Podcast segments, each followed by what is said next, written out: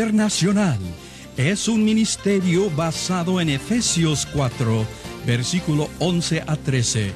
Y Jesús mismo constituyó a unos apóstoles, a otros profetas, a otros evangelistas y a otros pastores y maestros, a fin de perfeccionar a los santos para la obra del ministerio, para la edificación del cuerpo de Cristo, hasta que todos lleguemos a la unidad de la fe y del conocimiento del Hijo de Dios, a un varón perfecto, a la medida de la estatura de la plenitud de Cristo.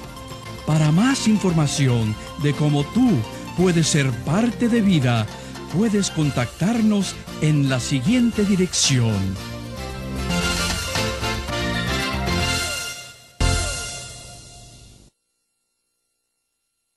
Nuevamente estamos con ustedes para comenzar la clase número 11 de este curso que se llama Dios y los ángeles. En las primeras ocho clases hablamos de nuestro Dios, hablamos de la Trinidad, hablamos del Padre, del Hijo, del Espíritu Santo, de la encarnación, de la kenosis, pero en las dos clases anteriores hemos venido hablando de los ángeles, los ángeles de Dios, y vimos el ministerio de los ángeles que aún para cosas inverosímiles, cosas que nosotros no pensamos los ángeles sirven. En esta hora, en este momento, hoy, vamos a ver las responsabilidades de los ángeles. Y pareciera que las responsabilidades tienen que ver con su ministerio. Pero miren, eh, ellos tienen responsabilidades además de su ministerio, porque las responsabilidades son incondicionales. Ellas, ellos la hacen sin sentirse presionados por ninguna condición, mientras que el ministerio son condicionales a la fe de aquellos que reciben el ministerio y en cuanto a las huestes de maldad, a la necesidad que haya de su actuación en favor de los que van a ser redimidos. Vamos a, estudiar siete partes en este contexto y vamos a ver eh, eh, primero, que una de las responsabilidades, o la primera, es representar la autoridad de Dios. Dios les ha delegado cierta autoridad para que ellos la representen. Servir de conexión de lo espiritual y material. O sea, que conectan un mundo espiritual con lo de la materia sostener y ejecutar la palabra de Dios. Son encargados de hacer que la palabra de Dios se cumpla y de sostenerla y de ejecutarla. Del hombre, la, la responsabilidad es establecer en la tierra. Mantener disciplina y obediencia. Los ángeles son encargados de eso. Cinco, aquí hay un punto donde quizás este, va a causar un poco de discusión y es bueno que se discute en clase y que ustedes junto con el monitor puedan este, discutir eso en clase, qué significa este pasaje. Recibir instrucciones de la iglesia. Yo sé que ahorita mismo ustedes están pensando cómo los ángeles reciben instrucciones de la iglesia. Pues ya lo vamos a hacer lo vamos a ver más adelante. Ese es sexto. Ser espectadores del desenvolvimiento salvífico. Y séptimo, estar presentes en el desenvolvimiento de la historia. Estos son responsabilidades que no, que tienen que desenvolverlas sin esperar reciprocidad del ser humano y sin ninguna condición. Son responsabilidades y las responsabilidades son incondicionales. Les guste o no les guste, el hombre las quiera o no las quiera, los ángeles las, las desarrollan. Mientras que su ministerio El ministerio sí está condicionado a la fe del hombre y a la aceptación del ser humano del desenvolvimiento de los hombres en medio de su vida. Eh, en la próxima clase vamos a tratar algo bien interesante y que también puede causar un poco de discusión y yo me alegro que en algunos de estos puntos de esta clase hayan discusiones para que este, podamos arribar a verdades no solamente por lo que dice el profesor, sino porque se investiga y por lo que dice la palabra del Señor. Entonces, eh, ya deslindamos lo que es ministerio. Ministerio ya lo tratamos en la clase pasada, ahora vamos a la responsabilidad.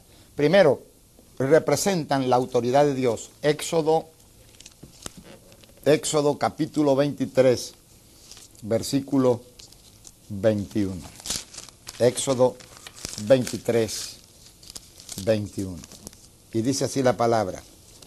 Antes, desde el 20, vamos a leerlo. Dice, he aquí, yo envío mi ángel delante de ti para que te guarde en el camino y te introduzca en el lugar que yo he preparado. Ahora, el ángel va delante del pueblo preparando el camino y guiando al pueblo de una manera consciente o inconsciente, mejor es que sea consciente, que sepamos que en todo lo que emprendamos podemos enviar ángeles para arreglar el asunto o para arreglar lo que Dios quiere que nosotros hagamos, pero mira lo que dice el versículo 21, guárdate delante de él y oye su voz, no le seas rebelde, porque él no perdonará vuestra rebelión, porque mi nombre está en él. Qué impresionante que el nombre de Dios es puesto sobre un ángel que Dios envía. Hay algunos que dicen que este es el ángel de Jehová y pasamos por de largo, por faltar tiempo en esta clase, hablar sobre el ángel de Jehová. Algunos ven la figura de Jesucristo, otros ven un ángel poderoso que es mandado en representación del Señor y su nombre está en él, por eso se le llama el nombre, el ángel de Jehová, para que él represente la autoridad de Dios. Personalmente, me gusta más esta última parte, porque yo creo que la persona de Jesucristo estaba guardada como un misterio, misterio escondido desde antes de la fundación del mundo. Siempre que leo la figura del hijo pródigo, me encuentro que antes de irse, antes de que el hijo pródigo se marchara de la casa y gastara su fortuna, dice la palabra del Señor que Dios o perdón, que el padre mandó a engordar un becerro. Y todo el mundo decía, bueno, ¿y, por qué engordas ese becerro? Note que no mandó a engordar muchos becerros, un solo becerro. El padre tenía conciencia que algún día el hijo se iba a ir, pero iba a volver y él iba a hacer fiesta y se mataría el becerro. Y todo el mundo le preguntaba, ¿para qué engordas ese becerro? Y él contestaba, ah, es un misterio, un misterio. Cuando venga el tiempo, pues se revelará para que se engorde el becerro. Para mí ese becerro es tipo de Jesús, el que fue preparado desde antes de la fundación del mundo para ser inmolado. Aún más, Apocalipsis 13 dice, el cordero que fue inmolado desde la fundación del mundo. Algunos dicen que al decir desde fue sacrificado antes de la fundación del mundo, pero como un hecho histórico vino a morir en la historia, pero que ya en la eternidad había sido sacrificado.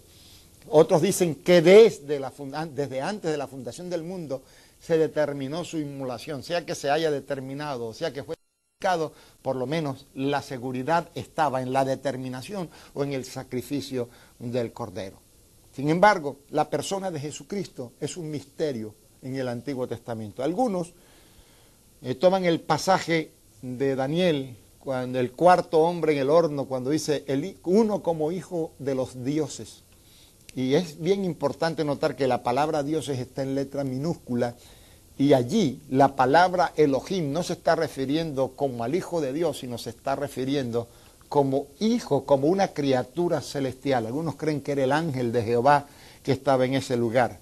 No podemos decir, no podemos ser dogmáticos en decir que no era Jesucristo, como tampoco podemos ser dogmáticos en decir que, eh, eh, que no era. De todas maneras, lo dejamos ahí. Lo que sí sabemos es que por lo menos había un ángel que representaba la autoridad de Dios, que Dios había puesto su nombre.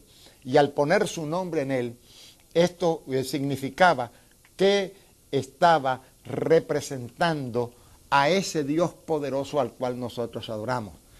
Lo podemos comprender mejor con este mandato de la Gran Comisión. Jesús dijo, vayan y prediquen el Evangelio en mi nombre. En otras palabras, mi nombre estará en vuestra boca, mi nombre estará en vuestro corazón, como representantes míos, representantes de la autoridad mía, ustedes pueden echar fuera demonios. Impresionante.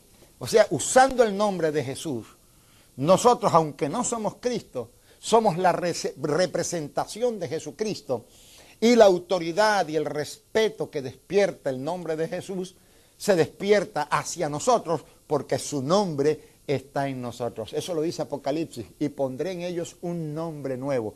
¿Cuál es el nombre nuevo? Jesucristo el Señor. Ese es el nombre nuevo que ha sido puesto en nosotros. Y el diablo cuando nos ve, ve a Cristo insertado dentro de nosotros. Esta era la misma condición de ese ángel. Guárdate delante de él. Oye su voz cuando hablares. No le seas rebelde porque Él no perdonará vuestra rebelión, porque mi nombre está en Él.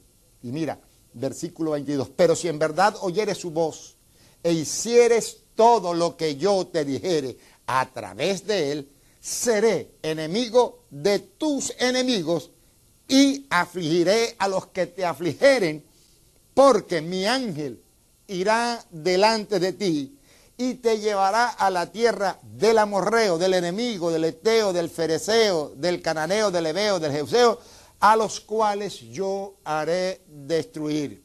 Y no te inclinarás a sus dioses ni los servirás como ellos hacen, antes los destruirá del todo y quebrarás totalmente sus estatuas. La segunda eh, responsabilidad que los ángeles tienen es conectar el mundo espiritual con el mundo eh, material. Génesis capítulo 28, la vez pasada leímos esto, pero vamos nuevamente a darle un vistazo. Capítulo 28, versículos 10 al 19. 28, 10 al 19. Dice así, salió pues Jacob de Berseba y fue a Arán. Y llegó a un cierto lugar y durmió allí porque ya el sol se había puesto. Y tomó de las piedras de aquel paraje y puso a su cabecera y se acostó en aquel lugar y soñó. En el sueño dice que vio una escalera que estaba apoyada en tierra, tocaba el mundo material, y su extremo tocaba el cielo, o sea, conectaba el mundo material al cielo. Para mí esa escalera es el camino de la fe de todo creyente. Es ahí, eh, cuando Jacob llegó a aquel lugar, estaba solo. Se sentía solitario, un paraje desierto. Se acostó en la noche quizás temiendo a las fieras del campo y vino el sueño. Y en el sueño vino una revelación de una escalera que tocaba el cielo y la tierra. Era el camino que él había emprendido. Aparentemente la escalera se le presenta sola y lo primero que él menciona es la escalera. Pero dice que no estaba solo. He aquí ángeles de Dios que subían y descendían por ella.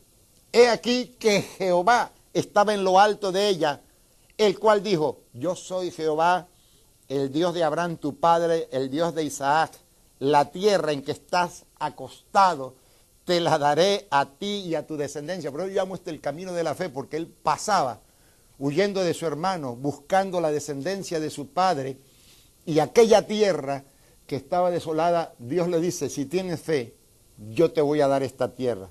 Será tu descendencia como el polvo de la tierra y te extenderás al occidente, al oriente, al norte, al sur. Y todas las familias de la tierra serán benditas en ti y en tu simiente, está hablando de Jesucristo. He aquí, yo estoy contigo, te guardaré por donde quiera que fueres, volveré a traerte a esta tierra, pero no te dejaré hasta que haya hecho lo que te he dicho. Y despertó Jacob de su sueño y dijo, ciertamente Jehová está en este lugar y yo no lo sabía. Se había acostado solo y no sabía que estaba en compañía de ángeles, que Dios estaba allí y que los ángeles subían y bajaban para conectar su, eh, ¿cómo diríamos? Su, eh, su fragilidad, para conectarla con la, la potencia la gloria del cielo. Y no contento, no contento con mostrarle ángeles que conectaban el mundo material y lo espiritual, Jehová estaba en lo alto de la escalera hablándole. Jacob dice, Dios estaba en este lugar. Yo no sabía que Él estaba aquí. Pero allí estaban los ángeles conectando lo material y, eh, de, y lo espiritual. Y tuvo miedo y dijo, cuán terrible es este lugar no es otra cosa que casa de Dios y puerta del cielo. Y se levantó Jacob de mañana y tomó la piedra que había puesto de cabecera y la alzó por señal y derramó aceite encima de ella y llamó el nombre de aquel lugar Betel, que significa casa de Dios, aunque Luz era el, era el nombre de la ciudad primero. E hizo Jacob, por causa de esa revelación, de que Dios quería bendecirlo, de que Dios estaba enviando ángeles para conectar su mundo terreno desolado con la habitación del cielo, dice que hizo Jacob voto diciendo, si fuere Dios conmigo y me guardare en este viaje en que voy y me diere pan para comer y vestido para vestir, y si volviere en paz a casa de mi padre, Jehová será mi Dios, y esta piedra que he puesto por señal será casa de Dios, y de todo lo que me dieres el diezmo apartaré para ti. Noten, Jacob inmediatamente relaciona que estar conectado con el mundo espiritual es estar conectado con la bendición de prosperidad. Pero él, todo lo que iba a recibir de la tierra, iba a sacar una parte que se conoce como diezmo y pactó con el diezmo a Dios. El tercer punto de las responsabilidades de los ángeles es que eh, sostienen y ejecutan la palabra de Dios. Oído, sostienen, la mantienen en las manos y la ejecutan la palabra del Señor. Vamos a ver Salmo 103, un salmo que ya también vimos, pero en cuanto a alabanza, ahora lo vamos a ver en cuanto a palabra. Salmo 103, versículos 19 al 22. Jehová estableció en los cielos su trono. Cuando, y su reino domina sobre todo. Este versículo algunos teólogos lo toman para hablar de una teoría que se conoce como la redención de los ángeles. Algunos dicen, y es creíble, que los ángeles antes de caer en desobediencia tenían libre albedrío y que por eso decidieron pecar contra Dios. Pero que cuando Dios se dio, eh, cuando Dios dio aquel fracaso de Satanás y sus ángeles, quitó el libre albedrío de la tierra y estableció su trono en los cielos, y es lo que algunos conocen como la redención de los ángeles. Otra cosa que Dios estableció en la tierra es su palabra. Por eso el Padre nuestro dice, hágase tu voluntad como en el cielo. Y la voluntad de Dios está de acuerdo a la palabra. Dios estableció su palabra en los cielos. No puede ser quebrantada. Ahora, los ángeles, eh, después que se establece ese trono de Dios en los cielos, o se reorganiza, o pone su reino para que domine sobre todos, dice que los ángeles deben bendecir a Jehová por su poder, por su gloria, por su persona. Bendecid a Jehová vosotros sus ángeles poderosos en fortalezas, que ejecutáis su palabra, obedeciendo a la voz de su precepto, y bendecid a, vosotros, a Jehová, todos sus ejércitos, ministros suyos. Dios llama a los ángeles ministros, ministros suyos que hacéis su voluntad. Bendecid a Jehová vosotras todas sus obras en todos los lugares de su señorío. Bendice, alma mía, a Jehová. Entonces, el ángel sostiene, ejecuta la palabra. Los ángeles sostienen la palabra, la obedecen, la ejecutan y se ponen a disposición del ser humano, porque si bien es cierto que el ángel obedece y ejecuta la palabra, no lo hace en la tierra hasta que el ser humano no decide establecer la palabra de Dios en la tierra. Algunos están pidiendo que Dios establezca su palabra en la, en la tierra como está establecida en los cielos. Pero cada vez que yo leo la Biblia me doy cuenta que es responsabilidad del ser convertido. Eso fue lo que le dijo Dios a Josué. Este libro de la ley nunca se apartará de tu boca. En él meditarás de día y de noche para ser conforme a lo que en él está escrito. Oído, nunca se apartará de tu boca. Confesión, nunca se apartará de tu mente. Medítalo, óyelo. Que te entre una palabra buena para meditarla. Ponla por obra porque entonces cuando tú establezcas la palabra de Dios en tu boca, en tu mente, en tu corazón, en tu oído y en tus hechos, o sea, la palabra de Dios establecida en la tierra, los ángeles se pondrán a tu lado, serás prosperado en todo y todo te saldrá bien porque los ángeles serán enviados a ministrar en favor tuyo. Cuarto, mantienen la disciplina, mantienen la disciplina y obediencia. Esto lo encontramos en Primera de Pedro, primera epístola del apóstol Pedro, capítulo 1, versículo 12. Dice que a esto se les reveló, no para sí mismo, sino para nosotros. A esto se les reveló que no para sí mismo, sino para nosotros administraban las cosas que ahora os son anunciadas por los que han predicado el Evangelio por el Espíritu Santo, enviados del cielo, cosas en las cuales anhelan mirar los ángeles. Ahora, eh, está hablando de los profetas y está hablando de, de la manera como los profetas fueron usados y que profetizaron de la gracia destinada a nosotros, y aunque inquirieron diligentemente y indagaron acerca de esta salvación, escudriñando qué persona y qué tiempo indicaba el Espíritu Santo que estaba en ellos, el cual anunciaba de antemano los sufrimientos de Cristo y las glorias que vendrían tras ellos. A estos, a los profetas, se les reveló para sí mismo, sino para nosotros, sino que para nosotros administraban las cosas que ahora son anunciadas por las que han predicado, los que han predicado el Evangelio por el Espíritu Santo enviado del cielo, cosas en las cuales los santos ah, anhelan mirar. Sin embargo, anhelan mirar porque no las entienden. Dice que los ángeles no entienden. Sin embargo, este, ellos mantienen la disciplina y la obediencia en cuanto al Evangelio del Señor Jesucristo. Quinto, para recibir instrucciones de la iglesia. Aquí llegamos a un punto álgido y yo espero que ustedes ataquen a preguntas al monitor que va a dirigir esta clase por video. Y gracias a Dios que yo no estoy enfrente de ustedes para que sean a mí al que me acribillen a preguntas. Pero eh, los ángeles, una de las responsabilidades es recibir instrucciones de la iglesia. Vamos a ver, Hebreos, perdón, Efesios capítulo 3, Efesios capítulo 3, versículo 10.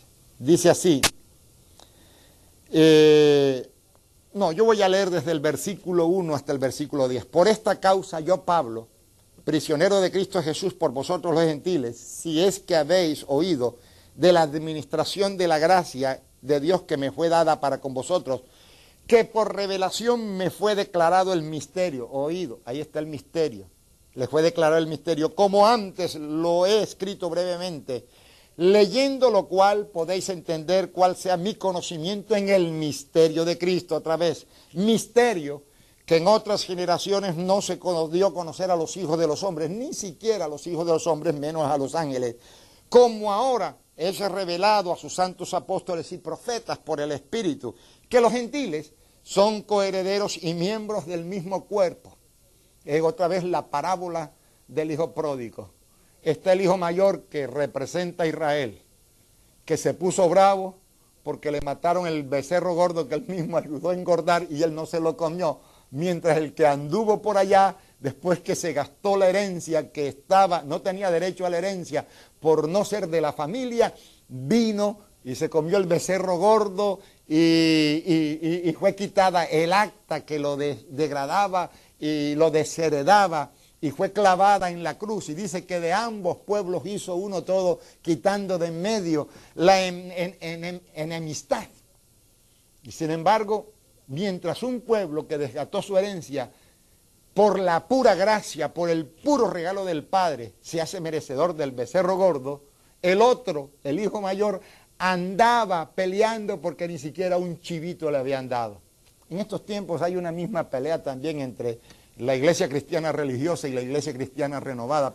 La iglesia cristiana religiosa no, cree en prosperidad y por eso ni un chivito se come, mientras que los que sí creen comen becerro gordo porque el becerro gordo también representa esto de la autoridad. Dice que los gentiles son coherederos y miembros del mismo cuerpo y copartícipes de la promesa en Cristo Jesús por medio del Evangelio, del cual yo fui hecho ministro por el don de la gracia que me ha sido dado según la operación de su poder.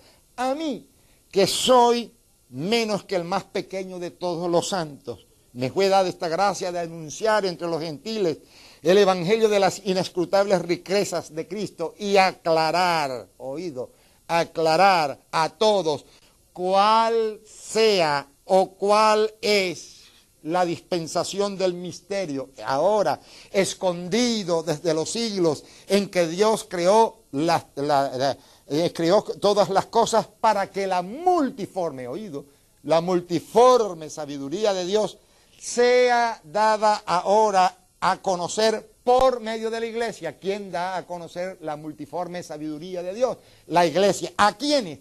A los principados y potestades en los lugares celestiales conforme al propósito eterno que hizo en Cristo Jesús, Señor nuestro. Ahí está. Nosotros estamos instruyendo a los ángeles. En cada uno de nuestros cultos donde revelamos el misterio de las gracias, hay ángeles presentes que están aprendiendo.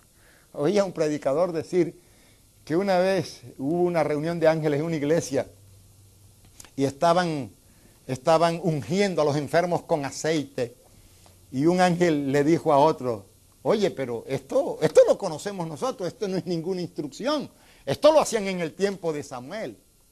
Y que después hicieron cola para orar por los enfermos. Ah, pero esto lo hicieron en el tiempo los, de los apóstoles. Pero que cuando vino la predicación, la palabra revelada, el ángel le dijo a otro, esto no lo sabíamos, esto lo estamos aprendiendo.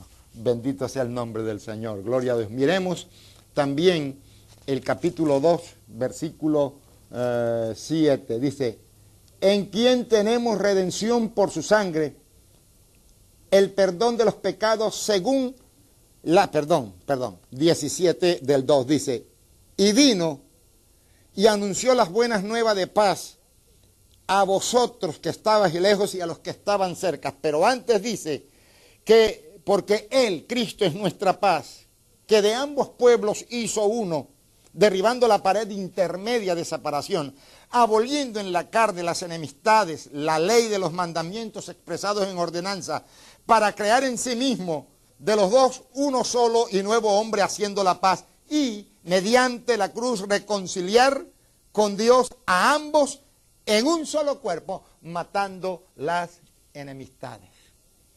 Quizás los ángeles no comprendían por qué Israel había sido desechado, iba a ser recibido nuevamente. ¿Y por qué el cuerpo de los gentiles, tan despreciado en un principio, ahora llegaba a ser parte del cuerpo del Señor? Gloria a Dios. También dice en el versículo 7 que para mostrar en los siglos venideros las abundantes riquezas de su gracia en su bondad para con nosotros en Cristo Jesús. Muy bien. Eh, la cuarta cosa, ser espectadores, o la cuarta responsabilidad de los ángeles, es ser espectadores del desenvolvimiento salvífico. Primero, se gozan de la salvación. Lucas capítulo 5, versículo 10. Dice, perdón, Lucas capítulo 15, versículo 10. Estoy confundiendo las escrituras, pero dicen que errar es de humano, perdonar es divino, y estoy seguro que Dios me perdona por esta omisión y ustedes también. Lucas capítulo 15, versículo 10 dice así, así os digo que hay gozo delante de los ángeles de Dios por un pecador que se arrepiente. Ellos son espectadores del desenvolvimiento salvífico y cuando uno se salva dice, otro más. Y dice que hay mucha alegría en los cielos, en las huestes celestiales, porque se gozan por la salvación que nos ha sido dada en Cristo Jesús. Son testigos de la salvación. Lucas capítulo 12, versículos 8 y 9. Os digo que todo aquel que me confesare delante de los hombres, también el Hijo del Hombre le confesará también delante de los ángeles de Dios. Mas el que me negare delante de los hombres será negado delante de los ángeles de Dios. ¿Qué significa esto? Que ellos son testigos de la salvación, son testigos de eh, la confesión de nuestros pecados y de la negación o de la aceptación que nosotros hagamos de Jesucristo como nuestro Salvador. Ver, eh, eh, esa es una parte, esa es la, segunda, la, segunda parte del desenvolvimiento salvífico. La tercera es ver a Jesús en su obra salvífica, o sea que ellos observan a Jesús cuando efectúa su obra salvífica. Eh, primera de Timoteo 3, 16. Y dice así la palabra. Y esto, este texto es impresionante lo que dice. E indiscutible, grande es el misterio, otra vez el misterio, el misterio de la piedad. ¿Cuál fue el misterio de la piedad? Sin comprenderlo, Dios fue manifestado en carne. Qué misterio tan impresionante. Dios el eterno, el creador de la carne, se somete a su propia creación y toma cuerpo. Justificado en el Espíritu, visto de los ángeles. Los ángeles vieron todo ese proceso y vieron a Jesús en su obra salvífica. Fueron testigos de la manera como Cristo fue engendrado cuando nació, la manera cuando fue tentado, la manera como anduvo en la tierra, la, manera cuando murió, la manera cuando resucitó, porque había ángeles, actividades de ángeles en toda la obra de salvación de Jesucristo. O sea que eh, eh, fueron testigos de esa obra salvífica. Y por eso Pablo cuando le escribe a Timoteo le dice, Timoteo, indiscutiblemente, no lo podemos discutir, no hay palabras, grande, más de lo que nosotros nos podemos imaginar es el misterio de la piedad. Dios fue manifestado en carne, justificado en espíritu. Cuando resucitó, recibió la justificación no de sus pecados, sino la justificación de su obra. Y la justificación de su obra no es el perdón de los pecados para Jesús, ni es el, el, brazo o la palmada en la espalda del Padre, sino la justificación de su espíritu es la salvación de todo aquel que en él crea.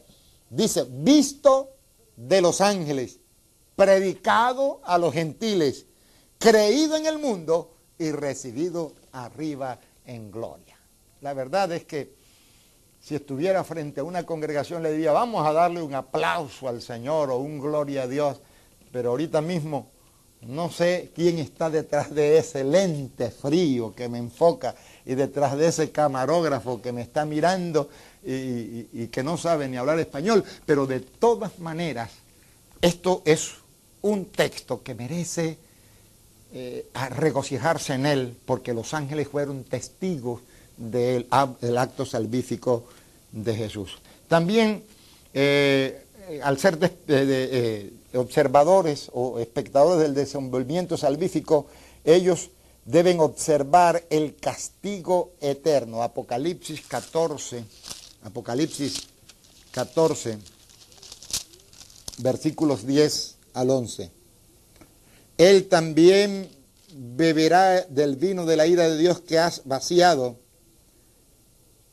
puro en el cáliz de su ira, y será atormentado con fuego y azufre delante de los santos ángeles y del Cordero, y el humo de su tormento sube de los, por los siglos de los siglos, y no tienen reposo de día ni de noche los que adoran a la bestia y a su imagen, ni nadie que reciba la marca de la bestia. Entonces los ángeles son testigos. Y el sexto y último punto es que las responsabilidades de los ángeles es estar presentes en el desenvolvimiento de toda la historia del ser humano. En la creación, Job 38, 7 nos habla de esa responsabilidad. Job 38, 7. Cuando alababan todas las estrellas del alba. Y en el versículo, desde el versículo 4 está hablando de la creación. ¿Dónde estabas tú cuando yo fundaba la tierra? Hácemelo saber si tienes inteligencia. ¿Quién ordenó sus medidas, si lo sabes? ¿O quién extendió sobre ellas cordel? ¿Sobre quién están fundadas sus bases? ¿O quién puso su piedra angular cuando alababan todas las estrellas del alba y se regocijaban todos los hijos de Dios? Aquí se le da un calificativo de hijos a los ángeles y de estrellas cuando fueron testigos de la creación. En la entrega de la ley, Gálatas 3, 19 dice que la ley fue entregada por los ángeles. Gálatas 3:19. Dice así, entonces ¿para qué sirve la ley? Fue añadida a causa de las transgresiones hasta que viniese la simiente a quien fue hecha la promesa y fue ordenada por medio de ángeles en mano de un mediador. Hechos 7:53. Hechos 7:53. Así nos lo aclara la palabra de Dios. Hechos 13, 7, 53.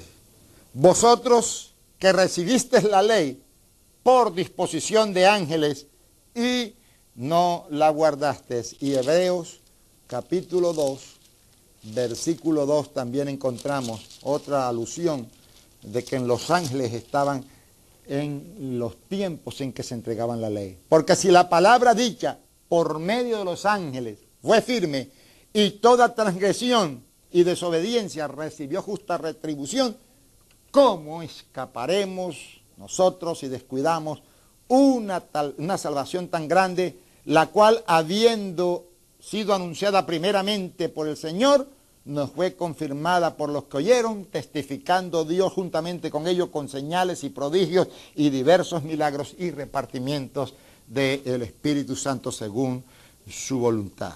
En el nacimiento de Jesús, Lucas 2.11, allí también estuvieron los ángeles en todo, en el todo desenvolvimiento.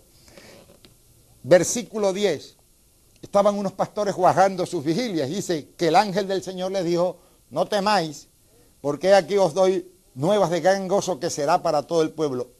Os ha nacido hoy en la ciudad de David un Salvador que es Cristo el Señor. Gloria al nombre del Señor Jesucristo. En su tentación, Mateo 4:11 dice que después de la tentación vinieron ángeles a servirle. Dice que el diablo entonces le dejó después que Jesús le venció y he aquí vinieron ángeles y le servían. En su resurrección, Hechos, eh, capítulo 1, versículo 10, encontramos también la palabra que habla de la presencia de ángeles para ser testigos en el desenvolvimiento de, eh, de, de la historia de la humanidad. Hechos 1, 10, y dice así, dice así, y estando ellos, los discípulos, con los ojos puestos en el cielo, entre tanto que él se iba, he aquí, se pusieron a ellos dos varones con vestiduras blancas, los cuales también les dijeron, varones Galileo, ¿por qué estáis mirando al cielo? Este mismo Jesús que ha sido tomado de vosotros al cielo, así vendrá como le habéis visto ir al cielo. O sea que en su resurrección los ángeles serán testigos. Y por último, ellos eh, son, están presentes en el desenvolvimiento de la historia cuando ocurra la segunda venida. Tengo una serie de datos y de versículos aquí. Mateo 13:37 dice así, dice así, respondiendo, el que siembra la buena semilla es el Hijo del Hombre, el campo es el mundo.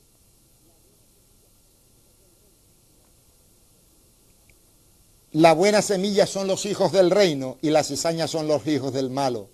El enemigo que la sembró es el diablo. La ciega es el fin del siglo y los segadores son los ángeles. 24, capítulo 24, versículo 31. Dice así, y enviará a sus ángeles con gran voz de trompeta y juntarán a sus escogidos de los cuatro vientos desde un extremo del cielo hasta el otro. 25, 31 también. Cuando el Hijo ven, del Hombre venga en su gloria y todos los santos con él, entonces se sentará en su trono de gloria. Y el último texto que tengo es en segunda de Tesalonicenses, segunda de Tesalonicenses, capítulo 1, versículo 7 que dice así, y vosotros que sois atribulados, daros reposos con nosotros cuando se manifieste el Señor Jesús desde el cielo con los ángeles de su poder. Además de ministerio, como dije al principio, los ángeles tienen estas siete responsabilidades que no hay que cumplir ninguna condición para que ellos las cumplan. Representan la autoridad de Dios, conectan el mundo espiritual con lo material y lo hacen muy gustoso, sostienen y ejecutan la palabra de Dios, mantienen la disciplina y la obediencia, son espectadores o fueron espectadores del desenvolvimiento salvífico y, y siguen siendo porque todavía se gozan con la salvación de los pecadores, estar presentes en el desenvolvimiento de la historia que nos habla de la creación, de la entrega de la ley, en el nacimiento de Cristo, en su tentación, en su muerte, en su resurrección y en su segunda venida. Es de gran importancia esta doctrina de los ángeles. No la descuides. En la próxima clase, que ya es la última de nuestro curso, voy a enseñarte cómo activar los ángeles porque hasta ahora para muchos creyentes los ángeles están inactivos porque no han aprendido a activarlo. Es esto, esto también, esta interpretación ha causado mucha controversia, mucha roncha, mucha rasquiña, pero el que eh, te habla te puede decir que me ha funcionado y si funcionó con mí, funciona con cualquiera que confiese el nombre del Señor Jesucristo. El Señor te bendice. La paz de Dios sea sobre ti, que sus ángeles te rodeen, que hagan una cerca como la hicieron alrededor de Job y no lo olvides, los ángeles están a tu favor, Dios está a tu favor, Jesucristo está a tu favor y el Espíritu Santo también. Te veo y última clase. Les habla su hermano y amigo Lee Short, fundador del Ministerio Vida Internacional. Nuestro deseo es el de capacitar obreros para la obra del Señor. Si necesitas más información acerca de más cursos y su costo, escríbenos a la dirección en la pantalla. Dios le bendiga.